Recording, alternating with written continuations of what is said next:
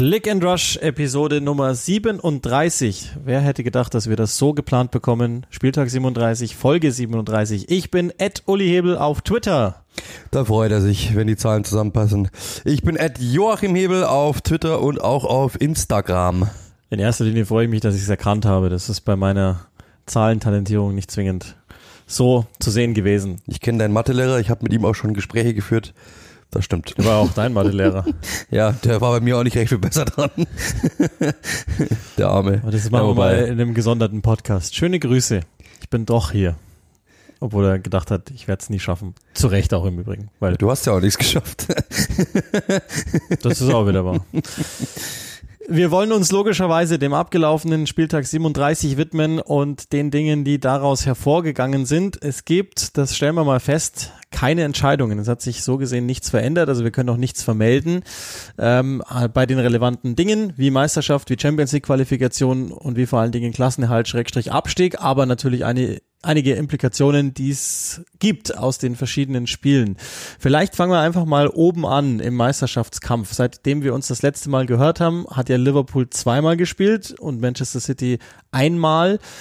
Ähm, das Spiel gegen Villa, bei dem wir euch ja live dabei hatten im Podcast, weil wir das parallel angeschaut haben, als wir die letztwöchige Episode aufgenommen haben, haben sie knapp gewonnen.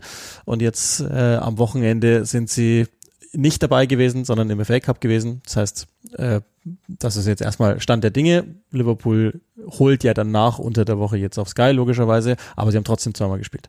Das heißt, lass uns vielleicht erstmal beim Meisterschaftskampf bleiben und, und vielleicht mal grundsätzlich diskutieren, ob das so gut ist, dass Liverpool jetzt an dem entscheidenden Wochenende rausgeht, um FA Cup spielen zu müssen.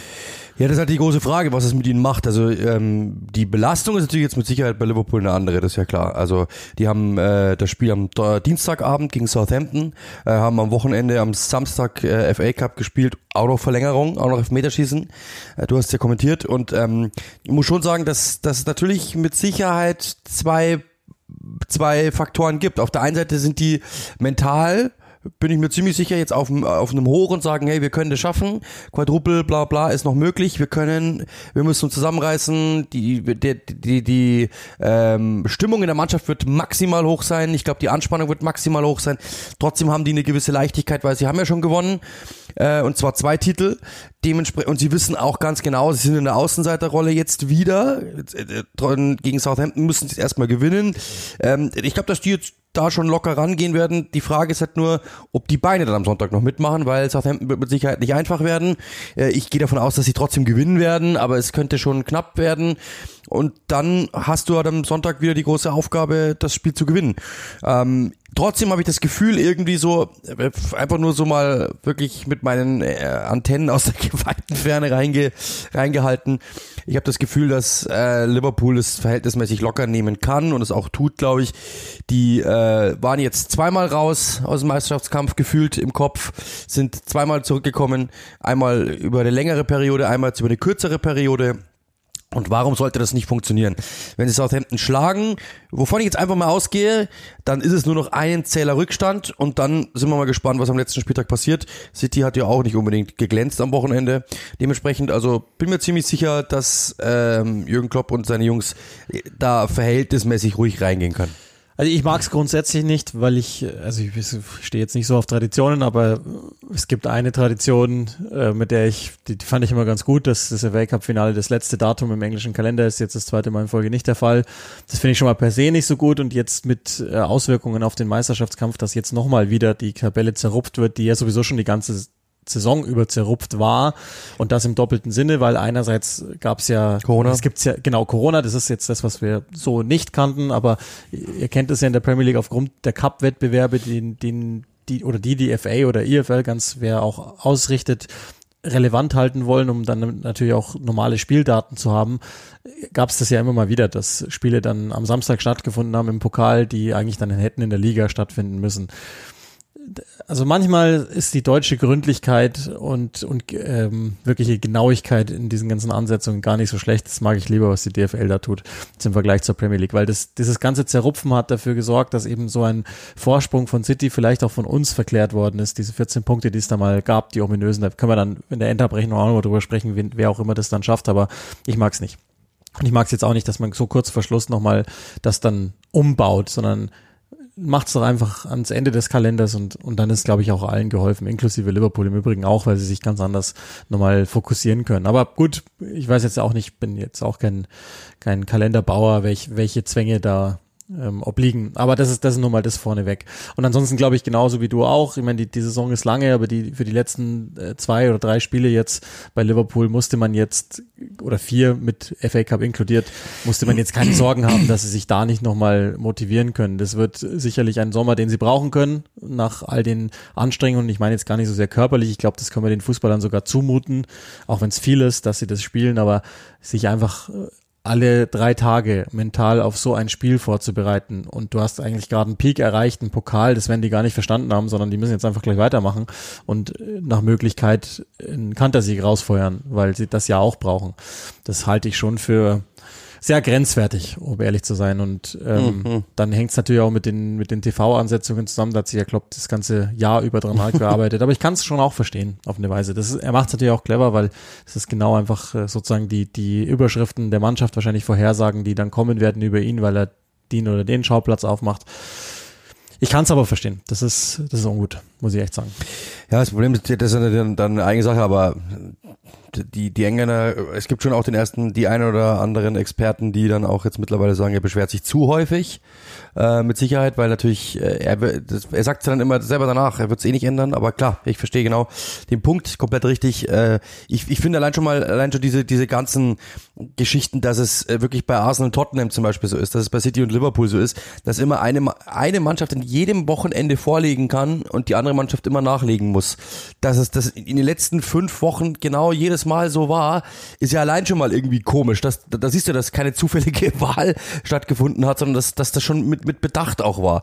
Und das finde ich schon irgendwie etwas seltsam von äh, davon. Dann, wie du es eben sagst, dieses, diese Zerpflückung des Spieltages, ich bin da auch kein Freund davon. Es ist allein schon mal, das ist natürlich jetzt Pipifax, ja, aber trotzdem allein für uns schon mal blöd. Weil wenn ich zum Beispiel rausrechnen muss, wie viele Spiele haben die jetzt am Stück gewonnen, dann denke ich mir schon, warte mal kurz, da war doch noch ein Spiel dazwischen. Oh, das war das Nachholspiel. Das heißt, du bist ja selber im Kopf die ganze Zeit so, warte mal, welcher Spieltag war denn das? Was, 22. Spieltag? Das gibt's doch gar nicht. Das habe ich doch letzte Woche kommentiert. Ah ja, gut, das war ein Nachholspiel. Oh, und so, also das, du, du bist ja im Kopf schon ganz wirr. Was war denn wann? Welcher Spieltag?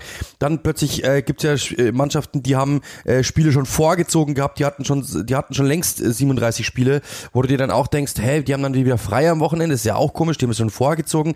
Also es ist alles, Chelsea war es ja so wegen äh, FA Cup ja. eben. Und dann denkst du dir so, wieso haben die schon wieder so viele Spiele? Und das ist alles irgendwie etwas seltsam und dann musst du da irgendwie ein Tabellenbild zeichnen. Ähm, das ist sowieso dann nochmal ein Thema für sich. Das äh, ja hat man schon dann natürlich auch ähm, wie zum Beispiel Spiele abgesagt worden sind. Ja, das war das Thema vor Tottenham gegen Arsenal. Äh, es heißt, man darf nur Spiele absagen wegen Corona und äh, bei Arsenal wird dann ein Spiel abgesagt gegen Tottenham, weil einfach halt ein paar Spieler verletzt sind und, und Corona und, und nur einer Corona hat, ja. Und dann gibt es aber andere Mannschaften, die hatten fünf Corona-Fälle und da heißt es, nee, ihr habt ja noch eine Mannschaft, die ihr dürft, ihr, ihr müsst dran.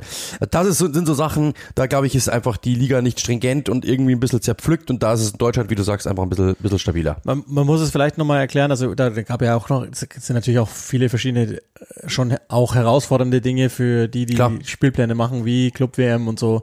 Das ist ja logisch. Und eben die Pokalwettbewerbe, die man berücksichtigen muss. Und dann eben Corona, die, das glaube ich hat dann letztlich alles total zerpflückt. Aber äh, gibt verschiedene Rechteanbieter, so ähnlich wie in Deutschland auch, ähm, und die wollen natürlich auch was für ihr Geld haben. Das heißt, es gibt verschiedene Pick-Rechte und dann pickt halt zum Beispiel mal das Unternehmen B, ich möchte es jetzt gar nicht nennen, ähm, ich möchte, ich möchte jetzt gar nicht, also die, die nehmen sich halt Liverpool, weil sie natürlich auch Liverpool gerne im Programm haben wollen. Und dann müssen sie es aber zu einem Zeitpunkt hinbauen, wo es für sie relevant ist. Und rechte Anbieter A hat aber schon das erste Spiel mit Manchester United gegen, Klar. weiß ich nicht, City gepickt, so. Und dann kommt halt sowas rum. Und dann hat der Klopp auch teilweise ähm, also er hat ja so, so eine Privatfehde mit, mit äh, BT Sports aufgebaut, weil er, weil er bei denen vor allen Dingen sieht, dass sie ihn zu unmöglichen Zeiten hinbuchen.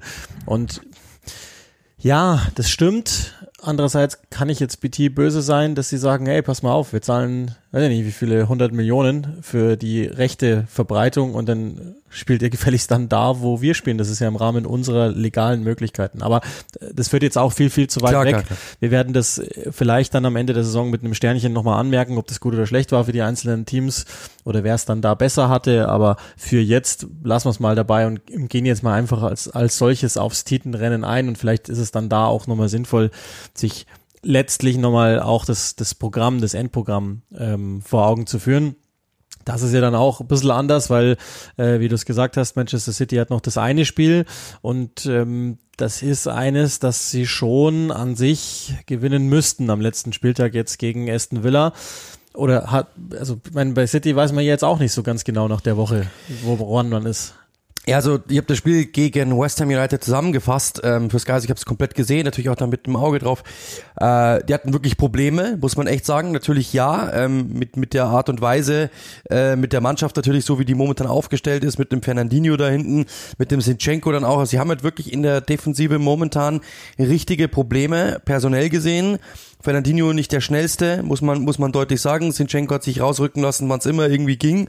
Und im Mittelfeld ähm, hat hat West Ham halt clever gemacht, sehr, sehr häufig Bernardo Silva gegen Suchek gestellt. Der hat dieses Kopfballduell gewonnen und dann schnell ausgelöst und nach vorne. Antonio, super Spiel gemacht. Äh, Jared Bone, super Spiele gemacht und damit sind sie überhaupt nicht, unter, äh, überhaupt nicht klargekommen.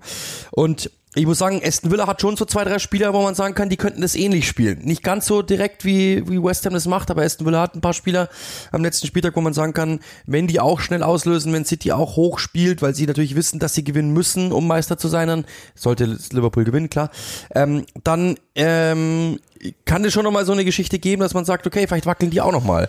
Und das ist schon was, was ich sehe. Also sie haben wirklich zweimal das gleiche Gegentor kassiert. Langer Ball vom Torwart, Kopfball verlängert, mehr oder minder. Ähm, einmal mit zwei Kontakten, glaube ich, einmal mit drei Kontakten, okay, aber im Grunde genommen war es dasselbe. Und dann steht Jared Bowen allein vom Torwart weil Fernandinho rausgerückt, weil Sinchenko rausgerückt und so weiter. Abseits hat überhaupt nicht funktioniert und ähm, haben dann in der zweiten Hälfte ja noch die Chance, das Spiel zu gewinnen, weil Grealish macht den Anschlusstreffer, Eigentor und dann Elfmeter verschossen durch Maris. Sie könnten hätten das Spiel gewinnen können, dann hätte gar keiner mehr über irgendwas diskutiert wahrscheinlich. Aber so ist es nochmal richtig spannend. Ähm, weil sie einfach nochmal gepatzt haben. Und man merkt natürlich dann schon auch wieder in so einem Spiel, wie dort, dasselbe, was wir nach dem Realspiel gesagt haben, dass dort natürlich sich alle gegenseitig anschauen, jeder sich denkt, einer von uns muss jetzt anpacken, wer macht's jetzt eigentlich? Und das war da auch wieder so. Es gab dann schon nochmal Aufbäume, weil die Mannschaft natürlich klasse ist, brauchen wir nicht reden, aber so richtig angepackt hat keiner. Sie haben zu viele Lücken momentan in der Defensive, die verletzungsbedingt sind und dann ist so eine Mannschaft auch mal zu knacken. Ja, und wahrscheinlich halt auch mit der Saison schon, also klar, die können sich jetzt auf das eine konzentrieren, ob das dann aber bei den genannten Parametern so gut ist, weiß ich nicht. Ähm, ich habe und es ist auch im Übrigen eine nette Randnotiz, dass am Ende dann Aston Villa mit Jack Grealish der letzte Gegner ist und es geht nur um die Meisterschaft.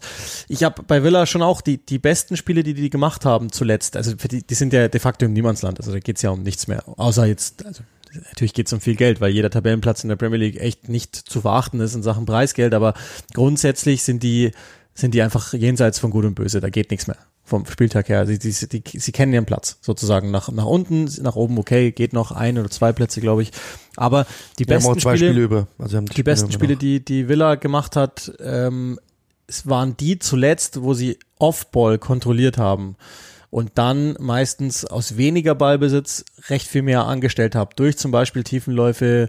Ähm, Watkins ist da zu nennen, der schon für City dann äh, bei, bei dem jetzt, was du ausgebreitet hast, gefährlich werden kann aber das alles auf einem total überschaubaren Niveau, was die Klasse betrifft. Und Villa hat hinten echt Probleme auf, also nicht, nicht jetzt, die kann man nicht zahlenmäßig im Moment ablesen, so sehr, aber ich glaube, dieses Team ist, ist nicht hergestellt, um Manchester City's Offensive großartig äh, blöd zu kommen. Gerrard wird ziemlich sicher logischerweise Schützenhilfe leisten wollen. Auch das ist eine nette Coutinho genauso.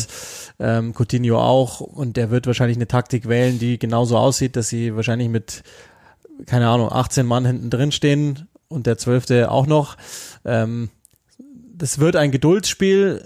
Ich würde mich sogar hinreißen lassen zu sagen, wenn City wie immer das erste Tor in den ersten 15 Minuten macht, dann haben sie es. Je länger das dauert, umso unangenehmer wird's wirklich. Also ist jetzt keine große Weisheit, aber in dem speziellen Fall, glaube ich, dann gehen die Diskussionen intern jeder mit sich nochmal los. Und dann bin ich sehr gespannt. Und das, auch da ist jetzt auch wieder die, die ganz schwierige Lage. Das City, okay, die haben nur noch ein Spiel und sie wissen an sich für sich, und das ist ja das Beste, was du haben willst, wenn wir unsere Sache machen, dann sind wir Meister. Das ist gut. Aber zuvor spielt Liverpool am Dienstag, also sprich am, am, an unserem Aufnahmetag, und ihr werdet es mit hoher Wahrscheinlichkeit vorher noch hören, vielleicht auch danach, dann das Ergebnis sogar schon kennen, wenn Liverpool da jetzt einen echten Statement-Sieg hinlegt und vielleicht sogar noch schafft, dass sie Southampton eine Manchester-Niederlage beibringen, also so in Regionen gehen. Und das ist ja Southampton durchaus zuzutrauen, dass, dass sie es manchmal richtig schief gehen lassen, wenn sie verlieren. Dann übt das natürlich nochmal zusätzlichen Druck aus. Und diese Welt kann ich mir sehr, sehr gut vorstellen. Deswegen nochmal zurückgekommen auf, den, auf, auf die mentale Ausgangslage für City das ist nicht so positiv, wie es auf den ersten Blick aussieht, glaube ich. Bin, bin sehr gespannt. Vielleicht überinterpretiere ich jetzt auch das, was in den letzten eineinhalb, zwei Wochen passiert ist, aber ich habe meine Zweifel. Mental, Frau Brelwitz, mental. Ja, ich glaube auch. Also ich bin ganz, ich bin wirklich gespannt, äh, wie City damit umgeht. Ehrlich gesagt ähm, mit der Situation dann, weil wie gesagt, also das ist, das ist momentan, also mir hat sehr beeindruckt, wie sie gegen Newcastle gespielt haben, äh, weil da habe ich wirklich gedacht, okay, das ist jetzt wieder das Manchester City, äh, im, im Liga-Alltag kriegen sie es irgendwie hin.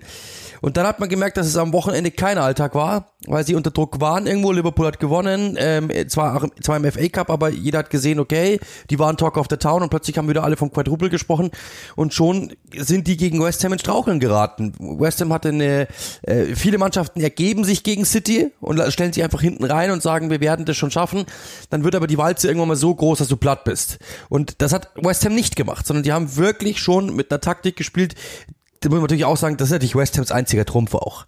Aber das ist natürlich genau der Trumpf, den sie wollen. Deswegen sagst, pass mal auf, ähm, wir, wir, wir stellen uns so mittel hoch, ja, und versuchen dann nicht nur mit einem, sondern mit zwei Spielern einfach auszulösen, mit Bone und Antonio, die sich am besten gegenseitig suchen. Und das hat einfach perfekt funktioniert, muss man klar und deutlich sagen. Dass natürlich dann der auch zweimal das gleiche Tor machen kann, ist auch äh, beeindruckend. Wir haben wirklich die, wir haben die, ähm, die, äh, die Slow-Mos, also die äh, Zeitlupen, übereinander gelegt und wir dachten wirklich, das wäre das gleiche Tor. Er geht einmal nicht um den Torwart rum, sondern schließt ab, aber es ist zweimal dieselbe Bewegung, zweimal derselbe Abstand vom Verteidiger. Also wir wirklich gedacht, hey, ist doch dieselbe Slow-Mo nochmal. Wie hat sich die denn da reingemogelt? Nee, das war zweimal dasselbe Tor im Endeffekt.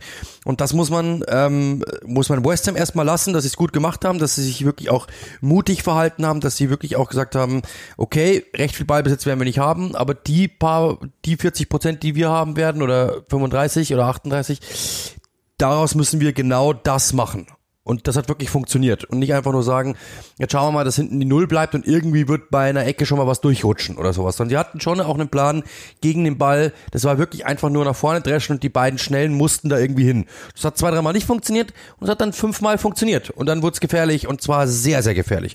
Und dementsprechend ähm, etwas, wo City dann richtig Probleme damit hatte.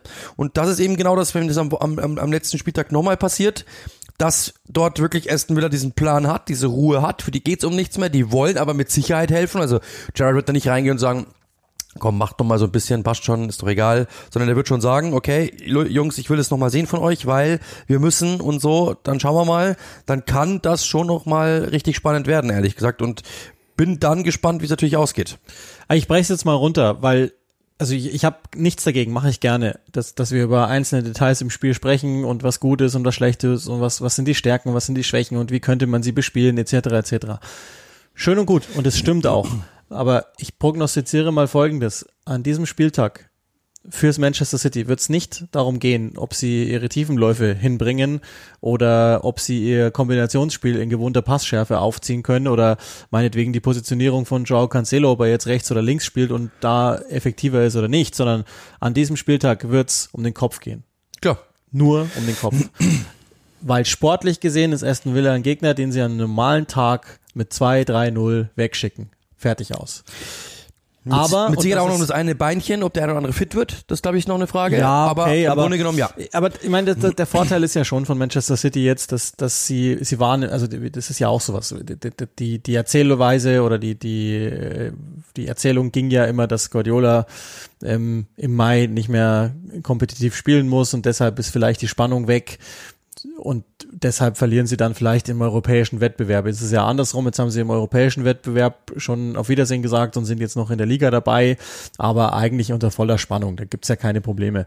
Und im Vorteil im Vergleich zu Liverpool, wobei ich gar nicht, komme dann bei Liverpool gleich drauf, wobei ich gar nicht so sicher bin, ob das ein Vorteil ist, ähm, sie sind, sie sind sozusagen ähm, jetzt in einem Sieben-Tage-Rhythmus unterwegs und Liverpool im, im Drei-Vier-Tage-Rhythmus. Das ist schon was, wobei ich eben, wie gesagt, denke, dass Liverpool durchaus ein Team ist, das das ganz gut vertragen kann und brauchen kann. Aber äh, Lerum Larum, das wird unterm Strich mhm. ganz viel darüber aussagen, wie, wie Manchester City äh, mental präpariert ist für alles. Bei Liverpool habe ich diesbezüglich null Fragezeichen, null.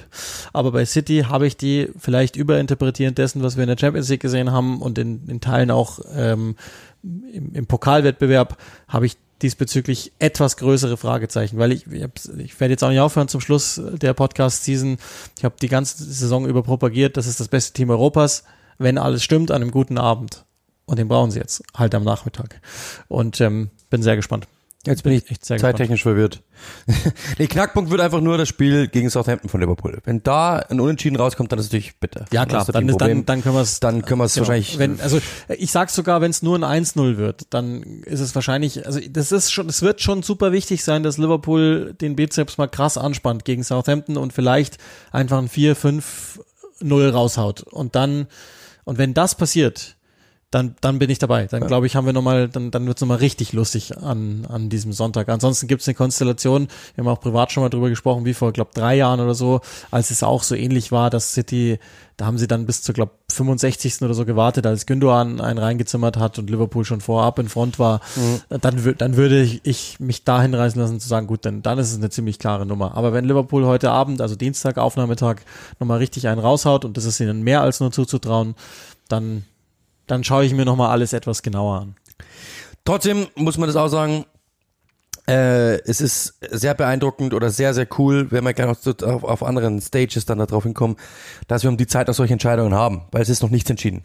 Es sind natürlich zwei, zwei Mannschaften, ähm, sind abgestiegen, das wissen wir, aber es kann dort unten im Endeffekt noch drei erwischen, es kann Everton, Leeds äh, und Burnley erwischen äh, was, die, was die Abstiegsplätze betrifft. Und äh, wir wissen noch nicht, wer in der Champions League ist, auch wenn es natürlich jetzt nach, nach dem äh, gestrigen Spiel, kommen wir auch gleich drauf, sehr wahrscheinlich ist. Aber auch da ist noch alles theoretisch drin und in der Meisterschaft ist auch noch alles drin. Dementsprechend, ähm, dass wir noch ein paar, dass wir so viele Entscheidungen noch haben, verhältnismäßig, ist, finde ich, sehr, sehr cool. Ja, ist es und spricht für die Qualität, für die Kompetitivität der Liga. Wir haben ja am Anfang der Saison auch uns, äh, gerade beim Abstieg finde ich es immer wahnsinnig schwierig. Auf die ersten beiden Absteiger sind wir beide gekommen. Jo. Aber der dritte, pff, da könnte es sein, dass wir, dass wir, ähm, dass wir böse Zuschriften kriegen nachher. Und spricht auch, finde ich, für die Saison nochmal, weil in den letzten Jahren war schon immer ziemlich viel, ziemlich schnell klar. Und dass du jetzt das nochmal, dass, dass diese Saison, finde ich, war eine besonders, äh, eine besonders gute und schöne Premier League Saison. Muss ich schon nochmal sagen, weil es war in den letzten Jahren sehr, sehr früh oftmals alles entschieden. Heute ist, dieses Mal ist es offen.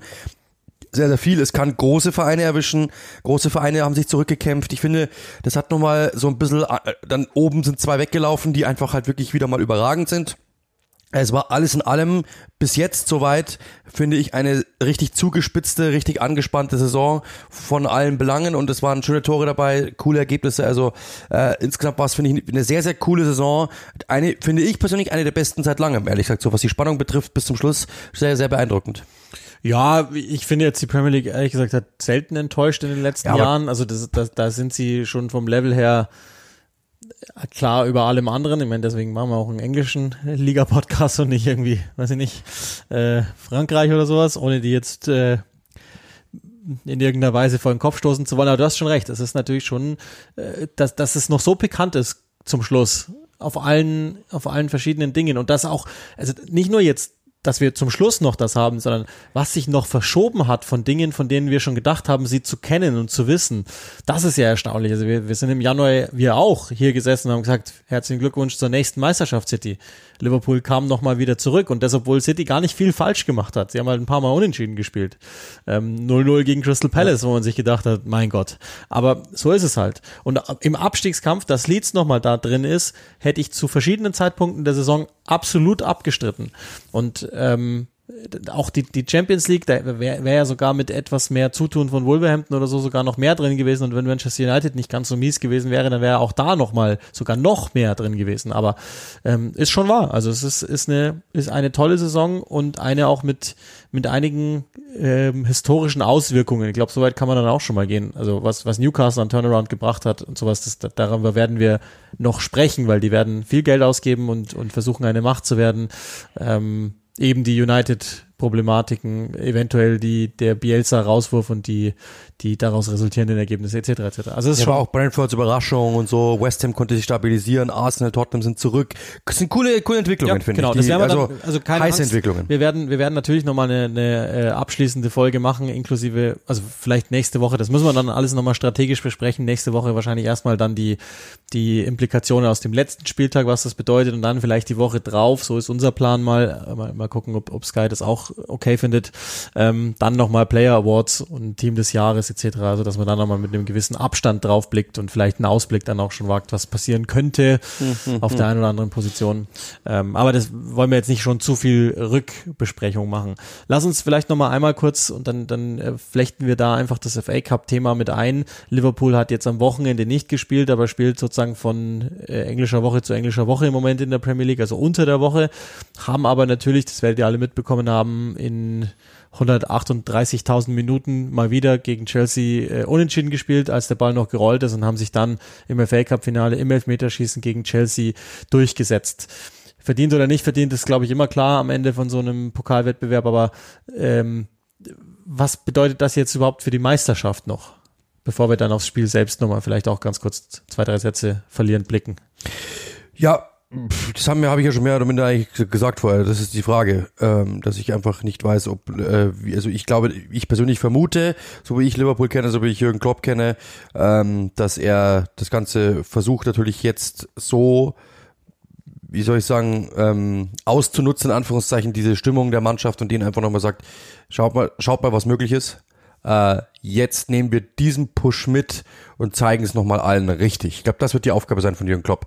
Einfach diese, diese Energie, die dort freigesetzt worden ist, nicht einfach irgendwo in den äh, verpuffen zu lassen und irgendwo in Wembley äh, hoch aus dem, aus dem Stadion raus äh, lassen und wabern lassen, sondern einzufangen mit seiner Art und Weise, mit seiner Art und Weise, die Leute zu, zu, zu, äh, zu motivieren nochmal. Und der wird mit Sicherheit nochmal gesagt haben, Leute, das war heute richtig groß, das war eine richtig große Saison, aber überlegt mal, was passiert, wenn wir jetzt noch die Meisterschaft gewinnen, dann ist das keine richtig große Saison, sondern dann ist das eine unfassbare Saison. Und Champions League können wir auch noch gewinnen. Und das, glaube ich, wird die Aufgabe sein von Jürgen Klopp und die wird er mit Sicherheit gleich angenommen haben. Und das, glaube ich, ist, äh, also ich, das ist wirklich das, das, die, die glaube ich, wird nochmal richtig alle eingesammelt haben. Ich habe es ich ein bisschen unsauber gefragt. Ich habe gemeint, ähm, äh, Müdigkeitshalber, Mentalitätshalber, also das kann man ja zweiteilen, Müdigkeit und vor allen Dingen auch Rotationsweise, das wäre ja auch denkbar, dass Klopp eigentlich sagen muss, ja, aber da habe ich, da hab ich wenig Sorge, weil die Mannschaft momentan wirklich funktioniert. Auch da ja wieder dann Zimikas und so und diese Luis Diaz und vorne hat er ja wirklich genug Varianten. Ähm, und wenn du, glaube ich, in so einer, so einer Phase bist der Saison, dann glaube ich, kannst du über diesen inneren Schweinehund schon nochmal dreimal drüber gehen. Das glaube ich schon. Also ich glaube nicht, dass man es grundsätzlich sagen kann, aber diese Mannschaft auf alle ja. Fälle. da habe ich irgendwie auch wenig ja. Zweifel. Ich bin aber trotzdem auch sehr gespannt, wie er das Spiel gegen Southampton dann angehen wird. Also ob er rotieren wird, ob er nur auf einzelnen Positionen rotieren wird. Es gab ja dann auch verletzungsbedingt ein paar Problemchen jetzt von diesem Finale weggehend. Also äh, Salah, der, der raus musste, falls ihr es mitbekommen habt, und, und Van Dijk, der dann auch zumindest in der Verlängerung nicht mehr gespielt hat. Da bin ich schon sehr gespannt, wann kommt Fabinho zurück. Klopp hat ja mal als, als ähm, Validierungsdatum des Champions League Finale ausgerufen. Da brauchen die den unbedingt, da bin ich mir mal ganz sicher. Ich kann mir aber auch vorstellen, dass es nicht so verkehrt wäre, wenn der jetzt schon spielt. Und ich würde auch denken, dass man da jetzt ausnahmsweise mal nicht so sehr auf die Gesundheit des Spielers achtet, sondern sagt, wenn du drauf sein kannst, dann sei bitte auch dabei, einfach nur um des Zeichens wegen. Da, da bin ich sehr gespannt. Das ist der einzige, das ist die einzige ähm, Überlegung oder die einzige Reimstruktur, die ich noch nicht bilden kann. Geht er jetzt mit einer zweiten Mannschaft rein und sie, sie verdreschen dann Southampton oder mit einer 1B-Mannschaft, dann wäre das Statement vielleicht sogar noch größer. Andererseits wird es logischerweise andiskutiert werden, wenn es dann nicht klappen sollte. Glaube, die Mannschaft ist breit genug, um das hinzubekommen. Ich glaube auch. Also der Kader ist gut genug, breit genug und ich denke auch, wir werden vielleicht auf ein, zwei Positionen Veränderungen sehen. Also dass, dass man dann in der in der vorderen drei hat man jetzt inzwischen den Luxus, dass man einiges tun kann. Salah natürlich nicht riskieren wird müssen ähm, und so weiter und so weiter. Also da, da bin ich aber trotzdem sehr gespannt und, und erwarte mir dann auch noch einiges an Gesprächsstoff. Zum Finale selbst vielleicht ähm, machen wir es kurz, weil, weil das jetzt gar nicht so sehr unser Thema ist und irgendwie uns auch aus dem ganzen, aus der ganzen Dynamik dann reißt. Aber Liverpool natürlich erstmals unter Klopp FA Cup Sieger geworden. Das war eine der wenigen Trophäen, die ihm noch gefehlt hat. Ich glaube, aller spätestens jetzt kann man sich schon mal ähm, Gedanken machen, wie denn die Statue dann am Ende aussehen sollte, die er dann eines Tages mal bekommen würde, wenn er nicht mehr Liverpool Trainer ist. Das darf man nicht so laut sagen, wenn Liverpool Fans dran sind. Ähm, und mal wieder auch im Wembley gewonnen, Chelsea die nächste Niederlage beigebracht im Elfmeterschießen. Ich habe das schon mal ganz kurz vorhin gesagt. Das waren eigentlich Spiele, die Chelsea immer ganz gut gelegen sind. Ähm, und vielleicht dann, lass uns die Perspektive einmal wechseln, um, um auch das mal drin zu haben. Äh, wird dann auch im Saison ähm, Rückblick auch sicherlich nochmal drin sein. Aber Liverpool hat das Ding gewonnen. Alles, was da draus sich ergibt, haben wir schon kurz besprochen. Aber bei Chelsea krass anstrengende Saison, würde ich sagen. Das muss man vielleicht schon auch nochmal rausheben. Das hat man denen hinten raus auch angemerkt.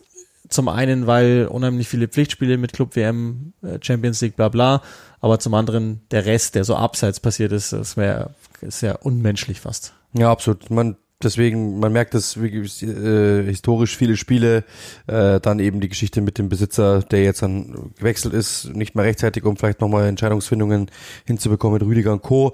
Aber ja, es war eine, eine sehr, sehr ähm, aufreibende Saison für Thomas Tuchel, weil der ja wirklich jede Woche dumme Fragen beantworten musste, äh, die das mit Sicherheit nicht einfach ist, weil sein Job ist ein anderer.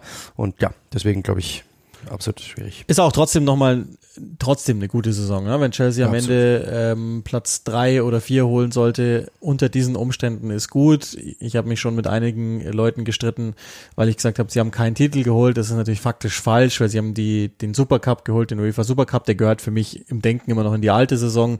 Plus sie haben die Club-Weltmeisterschaft geholt okay, einverstanden, lasse ich mich auch drauf ein, das ist ein Titel, aber ich habe natürlich schon von den Major-Titles gesprochen, von den, von den nationalen Dingen. Sie haben, waren zweimal im Finale, haben nichts geholt, waren im Dezember noch vorne dran in der Meisterschaft und wir haben alle gedacht, sie können es werden, ähm, sind einfach wahnsinnig müde und das hat man der Truppe angemerkt. Und auch das sei schon auch nochmal in der Deutlichkeit gesagt, City und Liverpool sind auch kadertechnisch so weit drüber, wie sie sind über Chelsea Tuchel und, und sein, sein Gefolge, die haben ganz lang überhalb äh, der Kleidergröße gekämpft. Daher, ähm, aber das machen wir dann alles nochmal im Saisonabschluss, weil das wird ja auch nochmal einen riesengroßen Platz einnehmen, diese ganze Chelsea ähm, Owner-Geschichte. Das ist ja auch von historischem Ausmaß. Dann machen wir das dann nochmal in aller Deutlichkeit nur jetzt zum FA Cup Finale.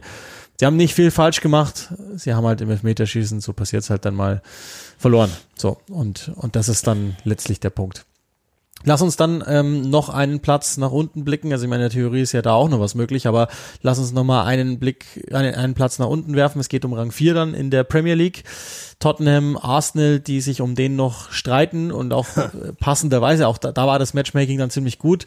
Ähm, zufällig auch getroffen hatten ja auch und da hat Tottenham ja dann letztlich die Führung übernommen, aber ähm, aus dem Monday Night Game haben sich ja auch nochmal gewisse Entwicklungen ergeben, die man dann auch nochmal Richtung Champions League Endabrechnung mit einbeziehen sollte.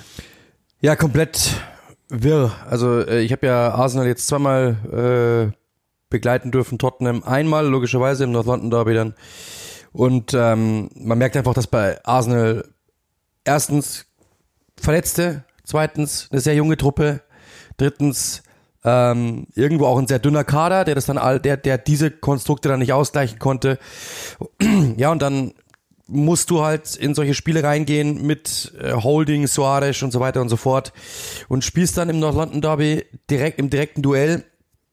Ähm, ja, schadest du dir einfach so selbst. Ich persönlich war mit der Schiedsrichter, den Schiedsrichterentscheidungen nicht sehr einverstanden, weil Paul, äh, Tierney am Anfang sehr kleinlich gepfiffen hat kurioserweise aber bei Holding alles laufen ließ und keine gelbe Karte, also äh, als abgepfiffen hat, aber keine gelbe Karte gegeben hat. Und dann aber sofort zwei gelbe Karten, wovon eine natürlich mit dem Ellbogen komplett berechtigt war. Und die erste war so eine Konzessionsdingsbums. Deswegen, ich muss ehrlich sagen, ähm, dass ich war mit dem, der Schiedsrichter hat das Spiel zu sehr für mich ähm, an sich gerissen. Auch diese Elfmeterentscheidungen, äh, die Elfmeterentscheidung war sehr umstritten. Da haben wir auch in der Redaktion nochmal lange diskutiert. Wir sind alle zum Schluss gekommen, ähm, dass das wirklich zu hart war, meiner Meinung nach. Und dann ist natürlich ein Spiel durch. Und dann ist Arsenal durch, brauchen wir nicht reden. Ist halt so, also ich habe das immer gesagt, also ich habe, glaube ich, noch nie ein Fußballspiel kommentiert, ich weiß nicht, ob du dich erinnern kannst, wo eine Mannschaft in Rückstand, in Unterzahl noch gewonnen hat. Also ich habe das noch nie erlebt. Ich habe ich hab's, ich hab das noch nie, ich hab's noch nie kommentiert. Also ich habe echt mal überlegt, ob ich das schon mal gehabt habe. Das habe ich noch nie, dass ich, dass ich sagen musste, in Unterzahl drehen sie das Spiel, glaube ich nicht. Also das, das macht natürlich aus dem Spiel schon, macht mit dem Spiel sehr, sehr viel. Das ist, glaube ich, normal. Und dann ist das Spiel vorbei. Okay, kann passieren, dass du dann nochmal sagst, okay, ähm, dann haben sie es halt nicht geschafft. Du kannst gegen Tottenham auch verlieren. Tottenham hat sehr, sehr gut gemacht. Die waren von A bis Z stabil jetzt in den letzten Wochen. Conte gibt ihnen immer diese Organisation, immer diese Ruhe, immer diese Mentalität. Die gehen über einen gewissen Punkt der Mentalität nicht hinaus, also verlieren sich nicht, sondern bleiben auf einem stabilen Niveau und haben mit Son und Kane zwei Spieler, die einfach Situationen dann einzeln entscheiden. Und das ist aber ein, allein schon mal ein Grundbaustein. Das hilft, hat oftmals gegen die großen Teams dann nicht gereicht, aber sehr, sehr häufig doch richtig dann auch mal richtig mal nerven können, zumindest gegen Liverpool zum Beispiel, auch gegen City. Und das ist wirklich sehr beeindruckend, wie die momentan auftreten. Und dass du dann natürlich auch noch am Wochenende gegen Burnley gewinnst, habe ich Tottenham zugetraut. Dass Arsenal dann gegen Newcastle stolpert, mhm. war eigentlich fast zu erwarten. Diese Mannschaft ist einfach zu jung, ähm, ist nicht tief genug, ist natürlich dann auch noch mit den Verletzungen gebeutelt. Da muss man halt sagen, du spielst dann mit Suarez, mit Tavares, äh, du hast dann einen El Nini drinnen, ein, du spielst mit einem Enketia. Das sind halt Typen, die einfach für ein Top-4-Team nicht reichen. Das muss man so deutlich sagen. Du hast mit White jemanden, der aus einer Verletzung kommt. Du hast mit Gabriel jemanden, der, aus, der eigentlich wahrscheinlich an einem anderen Spieltag auch nicht gespielt hätte, nachdem er ausgewechselt werden musste gegen Tottenham. Äh, du hast Holding fehlt dir, klar, Tierney fehlt dir. Das ist, das sind dann alles so Probleme, die kannst du nicht Thomas Party natürlich, dürfen wir nicht vergessen, die fehlen dir. Das kannst du alles nicht auffangen, das muss man sagen, weil zu tief. Und dann natürlich sind die Spieler, die es auffangen müssten, von der Leistungs, von der Leistungshöhe her, eigentlich ja die Jungen, die sind aber halt logischerweise jung und die Schakas und so kriegen es irgendwie nicht hin, das Spiel zu übernehmen. Ödegaard zugestellt, das weiß auch mittlerweile jeder, wenn die, wenn sie den rausnehmen, dann sind die anderen nicht ein, eingesetzt das ist alles irgendwie so, das ist alles irgendwie momentan vielleicht noch ein Stückchen zu früh für Arsenal, muss man deutlich sagen. Tottenham ist vielleicht wirklich nur ein Schrittchen weiter, aber sie sind schon einen Schritt weiter. Ja, das und ist, das ist im Endeffekt dann einfach das, was ausschlaggebend momentan ist. Das ist ja eine ganz andere, eine sehr viel abgezocktere Truppe auf allen Positionen, äh, wirklich auf allen. Ich meine echt wirklich auf allen, inklusive Trainer. Ähm, und deswegen, also bei Arsenal, mir, mir geht es ein bisschen auf den Zeiger, wenn ich, wenn ich das alles lese, ähm, von wegen, ah, Arteta und das ist nicht gut genug und Muss so. Muss raus, habe ich schon gelesen. Das ist der Fluch der frühen guten Tat in genau. der Saison, weil sie zwischenzeitlich so einen Lauf hingelegt haben, dass alle gedacht haben, wow. Und es war auch wow. Und es wird auch für immer wow bleiben. Und es kann schon sein, dass wir uns über diese Saison dann, auch das, ich möchte jetzt nicht im Rückblick vorweggehen, aber kann sein, dass wir uns dann in der Endabrechnung unterhalten als Grundlage für das, was in Zukunft noch passieren wird bei Arsenal. Sie sind, und das ist doch das, was man mitnehmen muss. Erinnert euch noch, als Wenger gegangen ist, haben wir damals in diesem Podcast hier erzählt. Die werden jetzt auf Jahre hinweg wieder aufbauen müssen. Das haben sie erst nicht getan, sondern haben weiter gewurschtelt mit, mit hohen Gehaltsstrukturen etc. etc. Jetzt haben sie das gemacht, den ganzen Verein komplett umgedreht und mit jungen Spielern rangegangen, wieder mehr oder weniger zu sich selbst gefunden in einer neuen Art und Weise, so wie man es zu machen hat. In, Arteta, glaube ich, ist inzwischen identifiziert als Teil der Lösung, nicht Teil des Problems. Da war ich mir auch durchaus unsicher. Wenn ihr euch jetzt nochmal überlegt, wo die zur ersten Länderspielpause standen, und wie sie ausgesehen haben. Und dann haben sie ja nochmal final sich in den zwei Wochen gesagt, okay, alle, die dabei sein wollen, sind dabei. Auf Wiedersehen, Pierre-Emerick Aubameyang. Und wir machen weiter. Und das ist für mich erstmal ein Erfolg. Und dass sie überhaupt wieder in der Nähe und wirklich auch leistungsmäßig in der Nähe zu verorten sind, für viele vielleicht dann sogar unverdient nicht die Champions League Qualifikation schaffen würden, das ist der Erfolg. Genau. Und es ist ein Erfolg. Absolut. Und das lasse ich mir auch nicht anders einreden. Und dass Tottenham alleine vorne die Qualität ist einfach krass. Kane, Son, dann äh, Kulusewski, den sie dazugeholt haben. Ähm, Bombe. Und, und dann gibt's ja auch noch Spieler mehr. Also Romero war überzeugend, das war ja auch klar. Das haben wir ja hier schon beim Transfer gesagt, dass das funktioniert. Bentancur. Ähm, Hugo Loris, auch nochmal ein anderes Standing als, als ein äh, Ramsdale. Auch ein, selbst dass du einen Lukas Mura äh, entweder von Beginn an bringst oder wie jetzt zuletzt meistens von der Bank, das ist ja auch nochmal eine Qualität. Also ich würde schon auch sagen, dass Tottenham qualitativ und inzwischen ja auch was die, was die Gehaltsstruktur betrifft, schon mal über Arsenal zu sehen ist. Und wenn es am Ende nur der eine oder vielleicht zwei oder drei Punkte sind, nochmal, das ist nicht schön, weil es dann natürlich logischerweise Tottenham ist aus der Perspektive Arsenals, aber ich wäre mal immer mal ganz schön froh, dass sich das in der ähm, in dieser Zeitspanne, in der Schnelligkeit dahin entwickelt, wo sich's hinentwickelt hat, weil es gab Tage, an denen hätte ich das absolut abgestritten. Und das ist eine vergleichsweise konstante Saison und es ist ein Geschenk, dass das alles dokumentiert wird in All or Nothing. Da freue ich mich schon besonders drauf, ehrlich gesagt, weil ich glaube, da lernen wir auch nochmal ganz viel. Hoffentlich bleibt auch vieles drin von dem, was da so, was da so vorkommt. Und ich hoffe auch im Übrigen, Vielleicht ist es deshalb auch gut, wenn es nicht klappen sollte, weil mit, mit Champions League hätte man den Kader nochmal anders aufbauen müssen. Und vielleicht ist es so, so, dass das Budget so ist, wie es ist und sie einfach weitermachen beim eingeschlagenen Weg. Und sonst wäre das vielleicht zu viel zu früh, auch wie gesagt, als schon mal ein Vorausblick auf die kommende Saison oder ein Abschluss auf die jetzt laufende Saison, aber das noch mal einschätzend dazu, das muss man glaube ich auch nochmal richtig sehen. Und das äh, stellt auch ein wenig in den Schatten, was Conte bei Tottenham gemacht hat. Er hat auf Rang 9 übernommen, eine völlig dysfunktionale Mannschaft, wo wir auch damals zu Recht gesagt haben, und da bleibe ich auch dabei, wenn ihr euch die Folge nochmal zu Gemüte führt, die sind komplett richtungslos in der Führungsstruktur. Jetzt, jetzt haben sie diese eine Chance, das Conte die zwingt, in die richtige Richtung zu gehen. Und so ist es passiert. Von 9 auf 4 in, in der Dreiviertelsaison oder wie viel es dann am Ende wirklich war, das ist auch eine Leistung und die Mannschaft ist auch so gut, wie sie da jetzt im Moment steht. So wie sie da steht. Nicht also, besser, aber genauso. Ich habe mein Team bei FIFA schon von 12 auf, auf 2 geführt, ja, also äh, nicht so, so toll ist Antonio Conte. Ja, das habe ich aber einen Punkt nicht geschafft. Aber ja, nein, aber Spaß beiseite. Natürlich, also das, das, ich, ich habe das gestern im Spiel auch nochmal gesagt. Das ist ins, die ersten drei Spiele hat Arsenal verloren. Ja, okay, natürlich, da waren City dabei, glaube ich, und Chelsea in den ersten beiden Spieltagen, äh, in den ersten drei Spieltagen. Gegen Brentford war es die Überraschung, dass sie verloren haben. Aber wir haben ja in der Saisonvorschau Chris McCarthy, mit dem ich gestern nach dem Spiel nochmal telefoniert habe, liebe Grüße, äh, hat es damals ja gesagt, das kann ein richtig bitterer Start werden. Das heißt, es wusste eigentlich jeder, dass du zwei von drei Spielen schon mal verlieren wirst. Dann hast du gegen Brentford auch noch verloren, dann hast du drei Spiele verloren.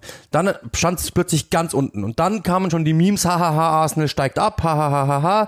Und die haben sich so raufgearbeitet, dass sie das Team waren, das am längsten auf Rang 4 waren insgesamt. Jetzt kann man sagen, der Schlussspurt war nicht mehr so, aber jetzt mal auf der anderen Seite, schaut euch den Kader mal an, wir haben es ja gerade schon angesprochen. Wer fehlt? Wie alt sind die Spieler und natürlich auch, ähm, wie, wie breit ist der Kader. Dass die da nochmal rausrutschen, finde ich, kann einfach nochmal passieren. Arsenal ist weit, ist ein Riesenschritt nach vorne, aber es sind halt in der Premier League, wird jeder Fehler gnadenlos bestraft und Tottenham ist einfach vielleicht schon ein Schrittchen weiter und dann reicht das am Ende des Tages offensichtlich. No, noch ist es nicht vorbei. Ja, noch ist es nicht vorbei, es kann noch passieren. Arsenal spielt am letzten Spieltag gegen Norwich, das habe ich gestern auf, äh, auf äh, nee, Tottenham spielt gegen Norwich, auf äh, Sendung falsch gesagt, ich habe Burnley gesagt, noch mal korrigiert, aber ja. Und ähm, Arsenal gegen Everton, da geht's natürlich noch um was. Also ich habe auch diesen diesen Meme gelesen, ja. Ähm, äh, Tottenham spielt Tottenham spielt am letzten Spieltag gegen ein bereits abgestiegenes Norwich. Wer jetzt nicht Angst hat, ist kein Tottenham-Fan. Also ja, ja, es, gibt, es gibt dieses, äh, diesen Begriff Spursy. Ja, also das, das schon kann schon auch sein. Also es ist in der, ich glaube nicht diese Mannschaft, glaube ich es nicht. Glaube ich auch nicht. Aber in der Geschichte Gegen Norwich ist auch nicht, ist Norwich ist auch nicht, aber ja. eingeschrieben. Genau. Ja, also das heißt, es ist noch nichts vorbei. Trotzdem natürlich muss man sagen, ähm, Arsenal, das, das, das, und dann gehen wir mal kurz aufs Spiel drauf ein gegen Newcastle. Das war natürlich gar nichts. Und auch da kannst, kannst du das wieder anwenden, was du vorher gesagt hast mit der Mentalität, was, was, was wir bei City gesehen haben, was wir bei City gegen Real gesehen haben. Arsenal war stehen K.O. Ich habe das gestern zu Chris im, im, äh, im Telefon gesagt, das war so wie äh, ich in der Führerscheinprüfung, in der, in der praktischen. Das war, du, du machst was, du, äh, du siehst dir selbst zu, dass du es machst, aber so richtig kommst du nicht aus dem Pushen, bist du im, im, im Standby-Modus und schaust von oben auf dich drauf und denkst dir, irgendwie läuft's nicht. Und ähm, am Ende denkst du dir, ich habe gerade ferngesteuert, echt gerade diese Prüfung absolviert und die standen einfach völlig neben sich. Und das muss man wirklich sagen. Es hat keiner irgendwie dagegen gehalten. Ich habe das ja gestern auch im Spiel gesagt. Äh, das, die hatten ähm, weit mehr Ballbesitz, Newcastle, das muss man sich mal überlegen. Das Team, das am wenigsten Ballbesitz hat der Saison, hat irgendwie fast 70 Prozent gehabt eine Zeit lang mal. Und zusätzlich auch noch 67 Prozent Zweikämpfe gewonnen über die meiste Zeit des Spiels hinweg. Das heißt, die haben nicht nur ja Off-Ball, äh, die haben nicht nur mit Ball mehr gemacht, sondern auch gegen den Ball mehr gemacht. Und dann hat ja Arsenal sogar noch Glück, dass es nicht früher sogar noch gestanden hat. Ja, das muss man auch klar sagen, weil das wissen wir auch mittlerweile. Das, das, das ist ja so, wenn du wenn du gegen den Ball spielst, musst du meistens natürlich logischerweise, äh, wenn du im Spiel bleiben willst, mehr Zweikämpfe gewinnen. Aber auch das haben sie nicht getan. Und dementsprechend muss man schon sagen, diese Mannschaft war gestern einfach nicht darauf eingestellt. Das ist so. Dann haben sie in der Defensive riesengroße Probleme. Es fehlt der ein oder andere. Und dann kann das nun mal passieren. In einem normalen, sagen wir mal so, dieses Spiel, wenn es der siebte Spieltag gewesen wäre, hätte Arsenal dieses Spiel gewonnen. 100 Prozent. Ja. Dann war natürlich auch noch Steve Bruce der Trainer. Also das genau, muss natürlich genau, auch aber sagen. Das ist, das ist Teil, Teil der Wahrheit. Ja. Dieses Newcastle United ist kein normaler Tabellenzwölfter, ja, genau. sondern die sind in der Rückrunde ein Europa League Aspirant. Und bei denen ist genau das Gegenteil. die sind, die sind alt, die haben alles gesehen und es läuft halt gerade. Es fällt der Ball immer richtig hin, da sind Spieler dabei. Also äh, äh, Bruno Guimaraes, so gut wie der ist gerade, es wird eine Phase geben, in dem wir die Hände über den Kopf zusammenschlagen werden, wenn wir sagen, was, was macht der? Aber es läuft halt einfach gerade und dann haben die Mittelfeld halt gnadenlos abgezogen. So, so ist es halt mal. Ja, dann hast du mit Wilson jemanden drinnen, der natürlich genau das hat, was Arsenal nicht gebrauchen kann, nämlich Tiefe und gerade gegen Verteidiger, die eh schon angeschlagen sind, mit Außenverteidigern wie Suarez und Tavares, die überhaupt nicht verteidigt haben. Ja, das du, ist eh das Problem. Du hast natürlich aber, ein Problem. Aber genau da, Tobias muss wieder verletzt raus. Diese Saison ist erstens im, in, in der Entwicklung tabellarisch spielerisch ja. gut und zweitens, und das ist viel, viel wichtiger, diese junge Mannschaft lernt gerade so unheimlich genau. viel in solchen Spielen. Ja. Das wird Grundlage sein für das, was in den kommenden Jahren zu sehen ist. Genau. Arsenal. Positiv ja negativ, keine Ahnung, aber ich würde denken, wenn sie die richtigen Schlüsse ziehen, dann ist es ein, dann war dieses Spiel gestern nicht unwichtig. Hat der Täter auch gesagt, ja, aber nur dann auch noch wirklich nur ein Satz darunter, das ist komplett richtig, ja, Arsenal hat, das habe ich am Spiel gestern nochmal gesagt, erstens, äh, die Entwicklung ging nach oben. Zweitens, du hast natürlich im Endeffekt ähm, eine Identität jetzt gefunden. Drittens, du hast, muss man auch klar sagen, Gehalt eingespart, Geld eingespart, den Kader ausgemistet, in Anführungszeichen. Ich mag das Wort nicht, aber du hast gesagt, okay, brauche ich, brauche ich nicht, du hast aussortiert.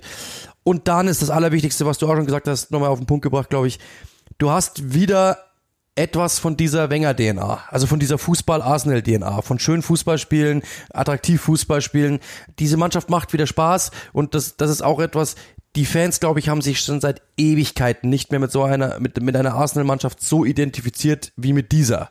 Und ich glaube, das hat er die Fallhöhe überhaupt erst geschaffen, warum diese Mannschaft so getragen worden ist, warum ähm, alle gesagt haben, das ist momentan wahrscheinlich sogar die attraktivste Mannschaft Englands oder eine der attraktivsten, weil es, haben plötzlich auch wieder andere von anderen Vereinen draufgeschaut und gesagt, die machen Bock. Also ein Arsenal-Spiel hat wieder Spaß gemacht. Und dann hat es im Endeffekt nicht gereicht oder vielleicht nicht gereicht, weiß ich nicht. Trotzdem muss ich sagen, Respekt. Bitte natürlich zum Schluss, weil das bleibt natürlich immer, ist ganz klar, der letzte, das, das letzte Wort, wenn das natürlich äh, einen Tippfehler hat, dann ärgerst du, ärgerst du dich immer am meisten. Ist so, weil du hast den Rest gut, richtig, richtig gut formuliert. Aber trotzdem muss man sagen, es ist der komplett richtige Weg nach oben. Und ähm, wenn ich dir gesagt hätte von nach diesen drei Spielen, du, die werden bis zum Schluss um Rang 4 spielen, dann hättest du gesagt, ja klar. Ja, habe ich ja damals auch. Ist ja, ist ja on record, weil die Art und Weise gegen City, das, das ging trotzdem nicht so oder so. Deswegen, ähm, das wird ein spannender Saisonabschluss, den, den wir dann miteinander verleben. Jetzt kommt die Überleitung der Überleitungen. Leeds United war genau einen Tag länger auf einem Abstiegsplatz in dieser Saison als der FC Arsenal. So. Und jenes Leeds United ähm, kämpft noch gegen Burnley und Everton, okay, äh, um den finalen Abstiegsplatz oder sie kämpfen darum, ihn nicht belegen zu müssen. So rum ist es richtig. Ähm, Leeds, vielleicht müssen wir, müssen wir da als erstes mal hin. Burnley hat jetzt, ähm, hat am Wochenende äh, gegen Tottenham verloren, 1-0. Das kann passieren. Das war, glaube ich, auch so halbwegs eingepreist. Leeds United hat in der 83. Äh, Strike gebracht und dann in der 90 plus 2. den Ausgleich geköpft irgendwie äh, gegen Brighton Hove Albion. Zu Hause, letztes Heimspiel an der Ellen Road, das war eine ein gemäßer Rahmen dessen, was die da noch zu leisten haben, müssen aber jetzt im letzten Spiel gegen Brentford ran und Burnley, das ist jetzt vor allen Dingen nochmal interessant, die ähm, haben noch ein Spiel in der Hinterhand. Auch das ist echt äußerst unglücklich vom 18. Spieltag. Ich weiß nicht, ob es da nicht auch schon hätte vorher einen Zeitpunkt gegeben, wo man das hätte spielen können. Bei Aston Villa, die also echt noch ganz schön was äh, mit zu entscheiden haben. Und dann am letzten Spieltag zu Hause. Das mag echt ein Vorteil sein gegen Newcastle United. Das, das sind die beiden, die ich an allererster Linie drin habe. Ähm, Everton hat noch zwei Spiele in der Hinterhand, steht bei zwei Punkten Vorsprung im Moment. Und die haben ja schon einige große, große Siege geholt, wenigstens. Die haben jetzt noch Crystal Palace am Donnerstag vor sich und dann am letzten Spieltag, das hast du schon mal ganz kurz gesagt, bei Arsenal. Ich sage, die holen noch mindestens einen Punkt, dann sind die dabei. Das ist so das, was, was ich habe. Die sind, das ist nicht gut, das ist wahnsinnig wild, das sieht auch nach wahnsinnig erpressten Leistungen aus zum Teil, aber sie sind eben da. Und dann, also das ist jetzt mal meine Prognose. Ich weiß nicht, ob du eine andere hast, aber nee, ja. Auch momentan wieder mit Pickford wird, stark und so, ja. Würde, das wird gerade reichen. Das wird eine Katastrophensaison am Ende sein bei Everton und die müssen wirklich alles überlegen, was sie gerade da machen. 20 Niederlagen. Ein, das ist ein furchtbar geführter Fußballverein inzwischen, ähm, die, die glaube ich immer, immer noch nicht verstanden haben, was, was die Realität ist, sondern immer noch denken, ja, es, eigentlich gehören wir anderswohin, wirklich bei allen Schaffenden. Ähm, deswegen, das ist auch nochmal ein ganz besonderer Punkt. Ich, ich glaube, sie kommen davon. Und dann ginge es aus meiner Sicht um Leads, die ähm, die richtige Attitüde an den Tag legen, seit Marsch übernommen hat, aber fast zu viel davon. Nicht gut kanalisiert. Das hat er ja auch nochmal in aller Deutlichkeit angesprochen. Viele Platzverweise, das hat jetzt gut geklappt und sie, das war auch, die haben den ganzen Nachmittag über am Sonntag getan, was sie tun mussten. Es war viel zu unstrukturiert, viel zu hitzköpfig irgendwann, aber genau das hat am Ende dann wenigstens den Ausgleich gebracht, der in der Endabrechnung brutal wichtig werden könnte und so wie er gefallen ist, vielleicht auch nochmal entscheidend sein könnte. Also da wirklich höchst dramatisch, was da passiert ist im, im vorletzten Spiel, jetzt am letzten Spieltag bei Brentford. Das war die Partie, die wir da kurz vor Lockdown ähm, zusammen noch gesehen haben im alten Brentford Stadion. Das wird jetzt erstmals im Community Stadium stattfinden. Ähm, und auf der anderen Seite Burnley, das habe ich ja auch schon mal kurz gesagt, Villa. Es ist es ist echt, ich finde das so schwierig, das vorherzusehen. Ich hätte, ich, es gab eine Zeit, in der, in, den, in der hätte ich Everton fast beerdigt. Ähm, Habe ich dann nicht getan, glaube ich, aber ich, Leeds hatte ich raus. Die hatte ich nicht mehr drin. Und ich, auch, ich ja. weiß nicht, ob das nicht am Ende das wird, wo wir dann sagen, ja. oh. Äh, in, in dem einen oder anderen Boulevard-Medium oder Boulevard-Sendung wird jetzt heißen, die sind ja nicht für Abstiegskampf gemacht, die sind da nicht, die denken, die nehmen das nicht ernst, bla bla. Ähm, ich, ich persönlich muss sagen, ich hätte Leeds und Everton ganz gern weiter in der Premier League. Das ist, jetzt, das ist jetzt, das ist jetzt Ausschlussverfahren, das heißt jetzt nicht, dass ich Burnley nicht mag. Ich hätte unter Sean Dyche die auch ganz gern weiter drin gehabt. Ich, so ist das für mich einfach ein anderer Club irgendwie. Und ich weiß nicht, ob dann die Substanz irgendwie da ist. Äh, mit John Dyche hätte ich sie gerne weiterhin auch so gesehen. Ich finde das irgendwie momentan. Aber Leeds und Everton sind einfach natürlich Traditionsvereine, die immer noch was ganz anderes bieten. Leeds hat so lange darum gekämpft, wieder Premier League spielen zu müssen. Ich habe echt Angst, dass wenn die runtergehen, dass die danach wieder ein paar Jahre brauchen, um wieder hochzukommen. Also ich würde mir schon wünschen, dass die drin bleiben, ehrlich gesagt. Aber ähm, das ist jetzt einfach nur so aus der Ferne gesehen. Burnley, muss ich ehrlich sagen, da haben die Besitzer einfach auch, das haben wir auch schon besprochen, viel zu wenig Engagement gezeigt, dann auch noch Sean Deich rausgekickt, so in der Nacht- und Nebelaktion.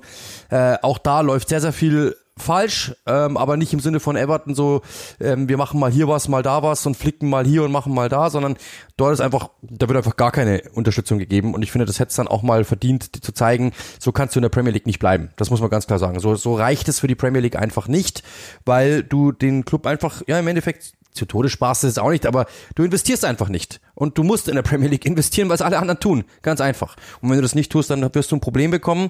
Und das ist nun mal so. Ja, ja, ich weiß nicht, ob man nicht bei Leeds auch einen ähnlichen Fall aufmachen könnte, auf eine romantischere Art und Weise, dass man da auch sagt, eine gewisse Sturheit, die da hingeführt hat, ähm, nur eine Sturheit, die ich halt ganz cool fand, zu dem Zeitpunkt, so wie wir sie gesehen haben. Ähm, weil der Kader ist schon dünn und was da jetzt alleine, also wenn da ein paar Verletzungsprobleme da sind, dann ist, ist die halbe A-Jugend und das ist noch nicht mal die Leistung. Also die sind natürlich, die sind gut, die Jungs, aber das ist, ist natürlich ein Wahnsinn, was da auf der Bank saß jetzt am Wochenende. Und ähm, ja, ich weiß nicht, ob man da nicht hätte, also wenn es so passieren wird, dann wird man sicherlich darüber sprechen. Ich bin auch sehr gespannt, ob dann Jesse Marsh derjenige ist, der mit in die Championship zurückgeht, entgegen, also ich, das ist natürlich, es werden Dinge gesagt, ob man die dann immer so für bare Münze nehmen kann, weiß ich nicht. Äh, Leeds hat jetzt in der Zwischenzeit ein gewisses ruhiges Händchen bekommen, aber äh, wir wissen, dass das nicht da war, historisch gesehen, auch nicht bei diesem Besitzer im Übrigen. Also es ist jetzt auch, wäre verklärt, das anders zu sagen da wäre ich sehr gespannt. Also es, es, wird, es wird in jedem Fall sich, sich vieles ändern müssen bei Leeds in der kommenden Saison. Ähm, Ob es klappt oder nicht, aber ähm, ich, da, ich wage das nicht zu prognostizieren. Ich habe irgendwie das Gefühl, dass die, dass die alles tun wollen, ähm, um, um drin zu bleiben. Das ist das Gute. Ich kann, es kann auch sein, dass das äh, fürchterlich schief geht. Ja, kann sein, ja. Und dann natürlich die ganz große Frage am Schluss, wer schafft auf den Relegationsplatz? Ja, das ist, das ist ganz wichtig, ja. Aber vielleicht ein, das ist ein Insider, den erkläre ich vielleicht ganz kurz. Ich habe mal in einer, in einer Redaktion gearbeitet und kam in die Redaktion rein und dann lief, da gab es einen Beitrag, ähm, wer es denn auf den Relegationsplatz schafft. Äh, und äh, der Hintergrund war der, dass, ich weiß gar nicht mehr, wer das damals war, welche Teams das waren, äh, die einfach in, ich glaube sogar Newcastle, sowas war damals dabei, die dann quasi in einem O-Ton einfach gesagt haben, we try to avoid relegation. Also auf Deutsch gesagt, wir wollen nicht absteigen. Aber ein Redakteur hat damals geglaubt, das heißt, äh, sie wollen nicht in die Relegation und hat dann einfach so gedacht, das wäre das deutsche Modell und es gäbe auch wirklich der 18. würde auf den Relegationsplatz und haben dann einfach ausgerechnet, wer noch auf die Relegation kam. Und ähm, das, äh, deswegen gibt's bei uns jetzt in England immer gedacht, gefühlt den Relegationsplatz, auf dem aktuell der FC Burnley steht. Ja, genau. Soweit ähm, die Vorausschauen auch wenn die letzte jetzt echt ungenügend ist, ist mir schon klar, auf den letzten Spieltag oder die letzten Spieltage, die es ja dann ähm, noch gibt, mit Dienstag, Mittwoch, Donnerstag, äh, Premier League, Sky, die Nachholgeschichten ähm, und dann logischerweise am Sonntag. Wie das dann aussehen wird, wissen wir auch noch nicht. Ähm, das, das werden wir dann vielleicht zu gegebener Zeit erklären. Es gibt zum Schluss noch ähm, eine Personalie, die natürlich jetzt schon aufgeploppt ist die wir einmal nur mal ganz abschließend besprechen äh, müssen. Das ist kein Spieler, der großartigen Platz finden wird in den Annalen der Premier League aufgrund von großartigen Erfolgen oder ähm, stilistischen Glanzleistungen oder dergleichen, aber es ist natürlich jemand, der irgendwie trotzdem stattfindet, aus gewissen Gründen, über 18 Jahre jetzt in der ersten Mannschaft bei West Ham United gespielt, weit über 500 Einsätze geholt. Mark Noble hat 300 Minuten oder so in der Saison bislang gespielt, aber durfte jetzt nochmal ran am Wochenende, um sich von seinen Fans zu verabschieden. Ähm, die, die Rede ist natürlich eben von Mark Noble bei West Ham United und äh, der wird ich weiß gar nicht, beendet er seine Karriere komplett? So ist es, glaube ich, gesagt. Er hat, glaube ich, angekündigt, er will jetzt erstmal ein Jahr lang nur am Strand rumliegen. Ähm, lass uns vielleicht auch noch mal ein paar Worte über den verlieren. Und der ist ja stellvertretend für eine Spezies, die, die ausstirbt. Ja, also einer, der hat wirklich, äh, glaube ich, wo ist, er, wo ist er geboren? Canning Town, direkt neben Upton Park, also dort, äh, also im alten West Ham Stadion quasi und äh, dort immer Fan gewesen. Die, das ist, das ist natürlich schon ein ganz besonderer Spieler, Rekordspieler in der Premier League, meisten Siege und so weiter und so fort. Also wirklich jemand, der viel geleistet hat, der seine ganze Karriere über dort gespielt hat. Du hast es selber gesagt, ähm, er ist jetzt mit Sicherheit nicht der einer der All-Time Greats der Liga, der mit Sicherheit jetzt äh, nicht das Zeug hatte, zu, für Chelsea, Liverpool oder was weiß ich zu spielen. Trotzdem ein Charakter, ein cooler Typ, von allen beliebt, äh, bei allen beliebt und jemand, der natürlich für einen Verein steht. Also Mr. West Ham ja diesen, diesen Spitznamen bekommen und man sieht also, dass man, selbst wenn man, ich sage jetzt mal bei FIFA Spielstärke 78 hat, äh, dass wenn maximal, man ja. maximal, dass, dass man dass man es trotzdem packen kann, wenn man einfach dann über Vereinstreue, über Charakter, über Einstellung kommt und das bei West Ham einfach durchzieht und einfach sagt, hey, ähm, ich bleibe hier einfach und mach das und ähm, zieh, zieh das durch und werde dort auch bleiben und ähm, deswegen äh, mit 17 sein Debüt gegeben, 2000.